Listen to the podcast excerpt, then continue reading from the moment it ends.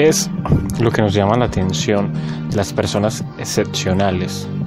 O sea, eh, uno podría pensar en lo más obvio y es precisamente el que son excepcionales, es decir, en el que se salen de la norma, en el que tienen una uh, especificidad, algo que los hace, comillas, únicos. Pero entonces, ¿por qué no nos llaman la atención de la misma manera las personas que por ejemplo tienen una enfermedad única o que tienen una condición física única, pero que en lugar de causarles una genialidad o destacar, lo que hace es que destaquen pero de manera negativa, es decir, que haya una disminución en sus posibilidades o que se les convierta en un problema, ¿cierto? En algo que termina marginándolos de la sociedad. Entonces hay un asunto con, con el genio, con aquel que consideramos genio, y es que no siempre, pero en algunas ocasiones, en las ocasiones que nos suelen llamar más la atención, su genialidad viene aparejada con algo que se parece a una enfermedad, con una condición que a la final sí lo sitúa en un lugar similar al de aquel que tiene una enfermedad comillas, más similar a lo que nosotros corrientemente llamamos un defecto o un problema. Y esos seres excepcionales, esos seres que están en conflicto consigo mismo, consigo mismos y que están en conflicto con los demás, nos llaman más la atención que aquellos seres que solamente son geniales, pero parecen tener una vida aburrida o una vida monótona, común. Y así los seres excepcionales, para llamarnos la atención fuertemente, pareciera que necesitan tener un componente de daño, de malignidad en ellos. O sea, no tienen que ser unos monstruos o unos demonios, unos agresores, unas personas que piensen en destruir a los demás. Tal vez simplemente deben pensar en destruirse a sí mismos y ese componente demoníaco, ese componente autodestructivo resulta fascinante, enseguecedor, resulta llamativo y los convierte en una especie de estrellas fugaces que pasan por la existencia, en algunas ocasiones rápidamente, mueren jóvenes, pero dejan esa llama encendida en los corazones de las personas o, o, más bien en las mentes. Y hay otros casos en que sus vidas no transcurren rápidamente, pero transcurre su obra rápidamente.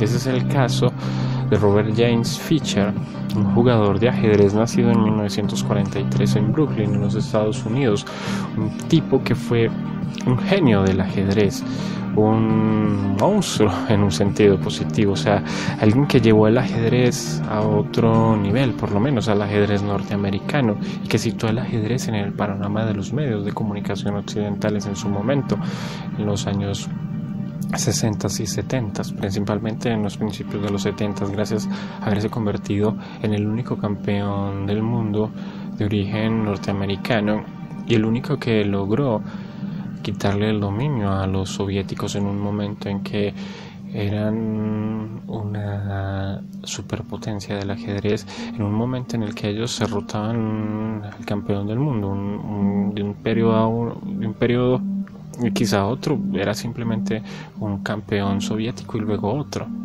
Entonces, hoy Fischer llega de una manera hercúlea por sus propios medios a ser el campeón mundial, pero luego desaparece. Luego se convierte en un ser anónimo, se convierte en un fantasma, en una especie de mito viviente, en un ser del que se podría llegar a dudar de si, hay, uh, hubo existido. Y lo digo de una manera un poco burlesca. Pero el asunto es, existió, estuvo ahí, fascinó, fue el, mejor de su época, logró lo que parecía imposible y se esfumó. Se, se desapareció como una vela, se extinguió. Y la cuestión es, ¿por qué? ¿Por qué alguien hace algo que va en contra de los intereses más obvios, ¿cierto? Porque, por ejemplo, jugadores de ajedrez como Anatoly Karpov, que llegó después de él, o Gary Kasparov, disfrutaron de años en la cima. Por ejemplo, Gary Kasparov estuvo como 15 años siendo campeón del mundo. Es decir, esto no es algo normal. No es todos los ajedrecistas llegan, ganan y luego se desaparecen. Había algo, feature, que lo motivó, lo movió a estar en un perpetuo descontento consigo mismo. Y ese asunto es muy romántico, no solamente en el sentido que la gente popularmente suele asociarle a ello, sino en el sentido filosófico, en el sentido de la doctrina estética del romanticismo, que a la hora de la verdad sí tiene algo que ver y una cierta cercanía con el romanticismo que la gente suele... Eh, usar con el romanticismo que la gente asocia popularmente. Es un romanticismo que recuerda mucho a Don Quijote, es decir, es el romanticismo de un ser que está puesto en el mundo y está luchando contra cosas que son ilusorias o que son imposibles de vencer. Está buscando ideales demasiado altos y está encontrando enemigos muchísimo más fuertes que él simplemente está encontrando enemigos que para los otros no son enemigos, está viviendo en un mundo ilusorio para los demás, pero completamente real para sí mismo.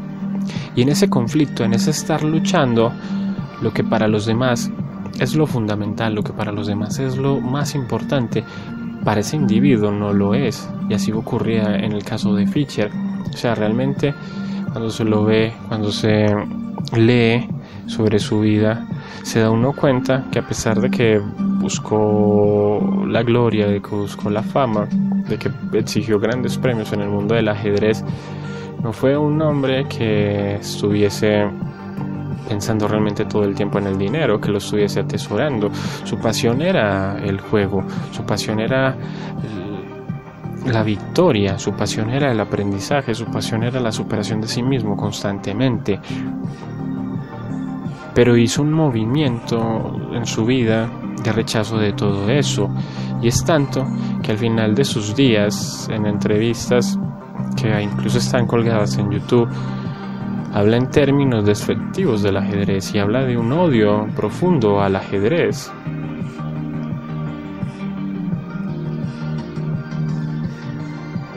Y la cuestión es porque tal odio, porque ese odio visceral en sus últimos años sobre ello, y si a eso le sumamos ese gesto, ese movimiento de huida del mundo del ajedrez, cuando pudo haber sido campeón, vuelve y juega, hay un asunto que está presente en él y en el siglo XX se lo llama simplemente enfermedad mental, ¿cierto? Muchos señalaron que Fischer tenía paranoia o tenía esquizofrenia o tenía alguna suerte de demencia precoz. La cuestión es que si nos vamos a la historia de la, del concepto de locura, está muy asociado con algo que se llama melancolía. Es decir, una, una palabra que ha caído en descrédito en el mundo eh, científico, en el mundo de la medicina, pero que en la antigüedad era la manera en que se entendía esos comportamientos extraños y que se salían de lo normal y que en principio atentaban contra aquello que se consideraba regular, lo que se consideraba sentido común o lo que hoy llamaríamos una buena lógica, una lógica común.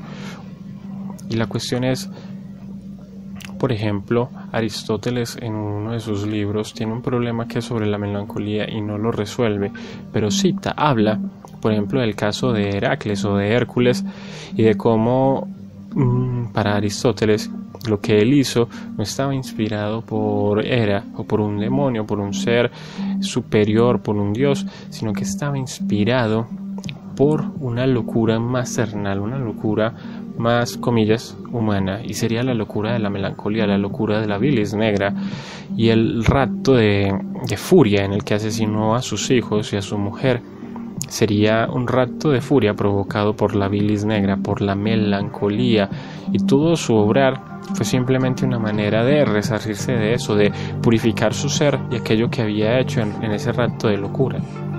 Y Aristóteles cita otros ejemplos de la antigüedad griega, pero todo va a lo mismo, a decir que aquellos seres excepcionales que lograron destacar en todos los campos, en la poesía, en la escultura, en la música, en la escultura, en la política, tenían ese rasgo y era la melancolía, o sea, la genialidad iba aparejada en ellos en la melancolía, o tal vez era un requisito.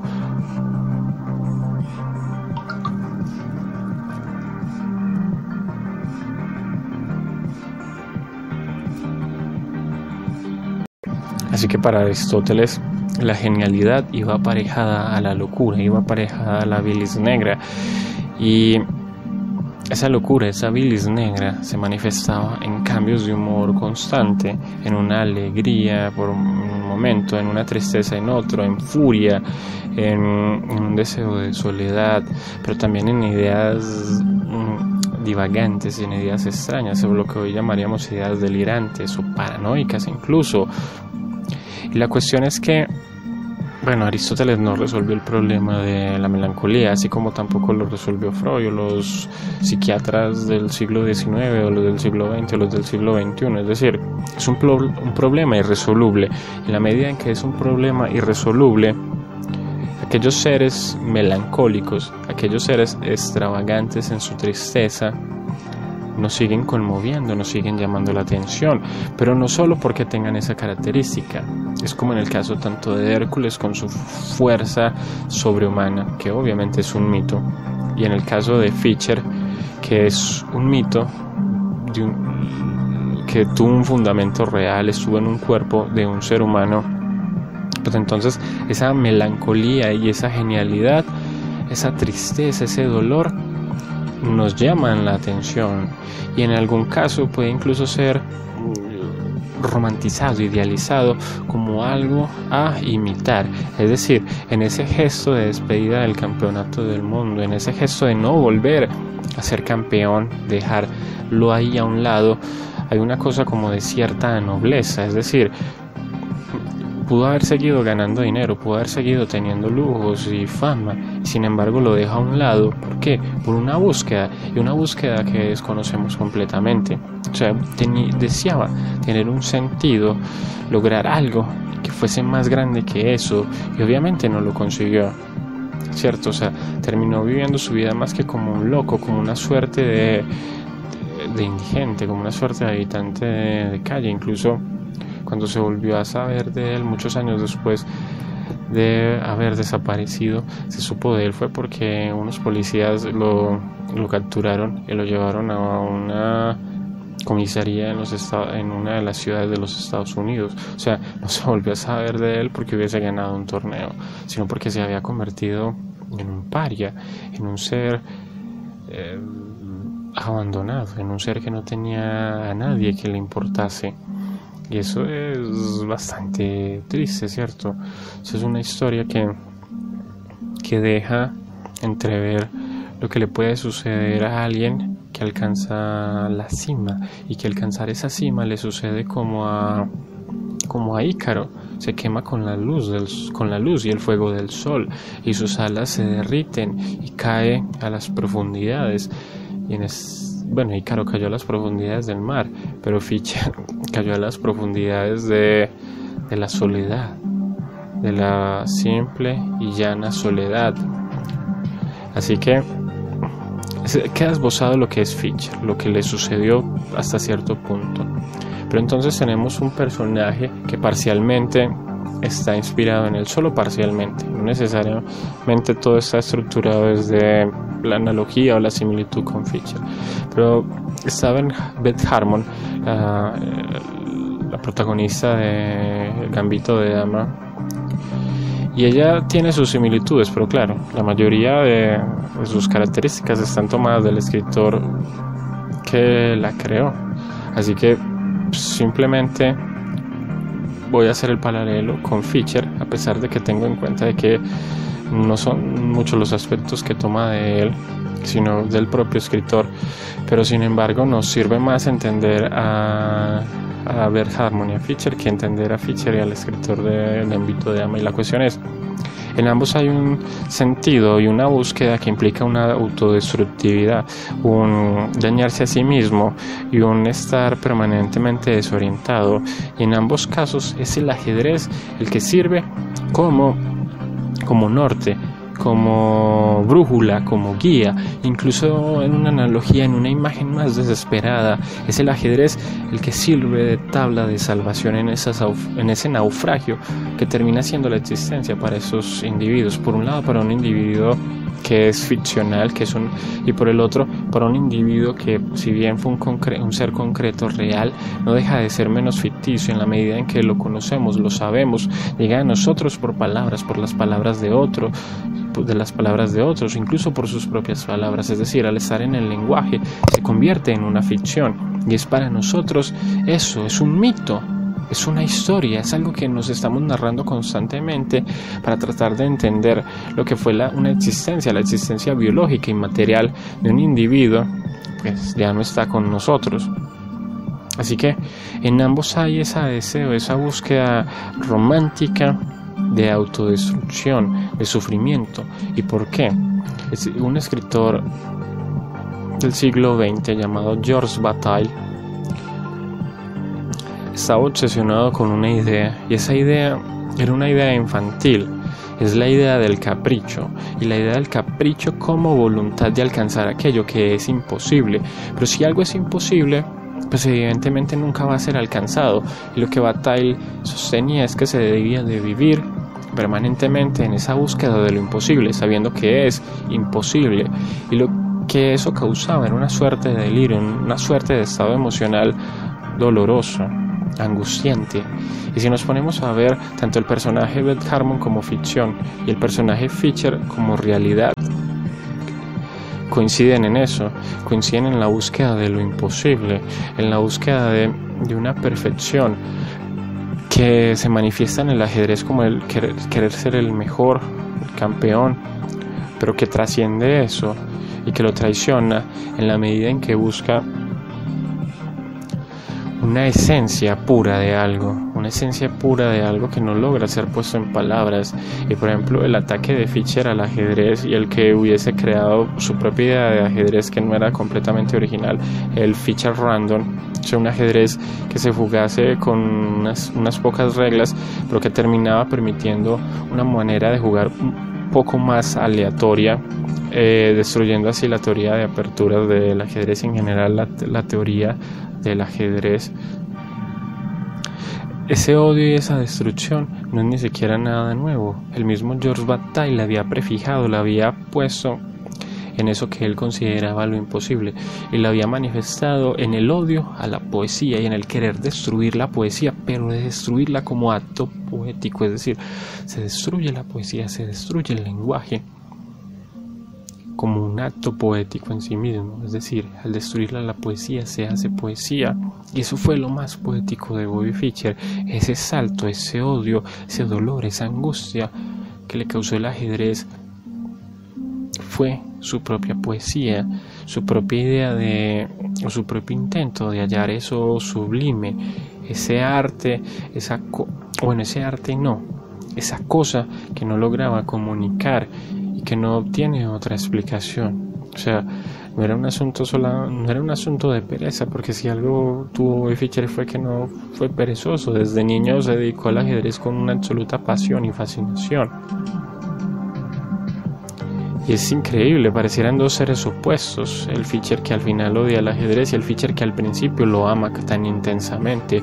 Pero el asunto es que en su, en su desequilibrio, en su melancolía, quiere siempre algo más y quería algo más del ajedrez. El asunto es que nunca lo niega completamente, porque el feature random sigue usando el mismo tablero, sigue usando las mismas piezas, o sea, en el fondo sigue siendo el ajedrez. En el fondo le sucede como a Arthur Rimbaud que escribe y hace un lance por tratar de cambiar la poesía y destruirla como se la conocía, pero sin embargo no puede huir de ella, sigue habitando la poesía sigue estando en la poesía o como le ocurre al, eh, le ocurre al mismo George Bataille al intentar destruir la poesía, al intentar destruir la escritura usando la escritura y usando la poesía pues se mantiene en ella y simplemente termina reafirmándola, termina reafirmando un cierto orden de cosas al mismo tiempo que va a cambiar otras. Bueno, ahora para hablar un poco más del caso de, de Gambito de Dama. En la historia se da algo que no se da en el caso de Bobby Fischer y es que ella termina teniendo puntos de anclaje, termina teniendo seres de los cuales aferrarse, de los cuales agarrarse que Bobby Fischer no tuvo. Y tiene por un lado una madre adoptiva. Bobby Fischer fue abandonado por su padre y dejó a su madre porque no la vida de ella no iba en paralelo a una ayuda o a poder contribuir a que Fischer creciese como ajedrecista. Entonces la vida de ella perturbaba su vida. Así que se quedó solo, pues, prácticamente huérfano, siendo un adolescente. Eh, en cambio, Beth Harmon sí que se queda sola, pero tiene al final una madre adoptiva que muere rápidamente, pero una madre adoptiva a fin de cuentas. Aparte de eso, Beth Harmon tiene relaciones interpersonales sexuales heterosexuales, es decir, tiene afecto con hombres y eso le permite tener un poco más de tranquilidad, cosa que Fischer no tuvo. O sea, Fischer mm, no sé si fue célibe, no sé si habrá ido donde prostitutas, pero tuvo una vida sexual mm, apagada o destruida por ese amor y por esa pasión hacia el ajedrez. Y el mismo Fischer era consciente de que la falta de otras actividades y otras cosas que lo acercasen al común de las personas lo había alejado de una vida más plena. Él era tristemente consciente de eso, en su soledad, en su delirio, era consciente de lo que había perdido, y que había perdido el abrazo humano, la candidez del otro, y eso solamente manifiesta el grado en que esa melancolía lo destruyó, el grado en que esa melancolía le entregó algo, su, su manera de ser apasionada, que le permitió llegar y alcanzar la gloria, pero que por un lado, por un lado más oscuro, más tétrico, hizo de su vida una miseria y un infierno. la cuestión es que no fue el primero, él admiraba a un ajedrecista llamado Paul Morphy, que había vivido durante el siglo XIX en los Estados Unidos y que había tenido una historia mm, relativamente similar, o que de alguna manera había prefijado o había sentado unas bases de un mito en la igual de Fischer. Es un niño genio del ajedrez, un prodigio, aunque Fischer fue más un adolescente genio, bueno, en fin, es un niño prodigio del ajedrez, luego un adolescente prodigio y finalmente un joven de unos 20 y algo de años prodigio que le ganó a los mejores jugadores de ajedrez de su país y de Europa del siglo XIX pero lo hizo durante unos pocos meses, al menos en su etapa de, joven adulto, y luego se desvinculó del mundo del ajedrez y en sus últimos años terminó igual que Fischer, hablando en términos despectivos y odiando el ajedrez y prohibiéndole a los otros que le hablasen del ajedrez. Es, decir, y hay nuevamente un, un giro romántico y un giro melancólico, un giro de autodestructividad por aquello que se amó con tanta pasión en un momento determinado de la vida. Eso es algo que sucede también, por ejemplo, con, Nietzsche y con Hölderlin de otra manera. Si bien ellos nunca hicieron un odio un ataque a la poesía, pero por ejemplo, Friedrich Nietzsche, cuando cae en esta desesperación, en esta locura, en, una, en uno de sus momentos, destruye la que él considera iba a ser la obra capital de su existencia. El, la voluntad de poderío, la voluntad de poder, lo, que más bien se iba a llamar la transvaloración de todos los valores, que iba a ser una serie de libros en los que iba a exponer su filosofía de una manera más clara y sin embargo él mismo la destruye, destruye todos aquellos manuscritos que le iban a servir como fundamento para ese libro. ¿Por qué? Porque estaba traicionando a su naturaleza era una naturaleza en la que la poesía se mezclaba con la, con la palabra prosaica de la filosofía. Y en medio de eso, en ese momento, odió aquello en lo que intentó convertirse en un ser prosaico. Bueno, no queda más por decir en esta reflexión sobre, sobre Bobby Fischer.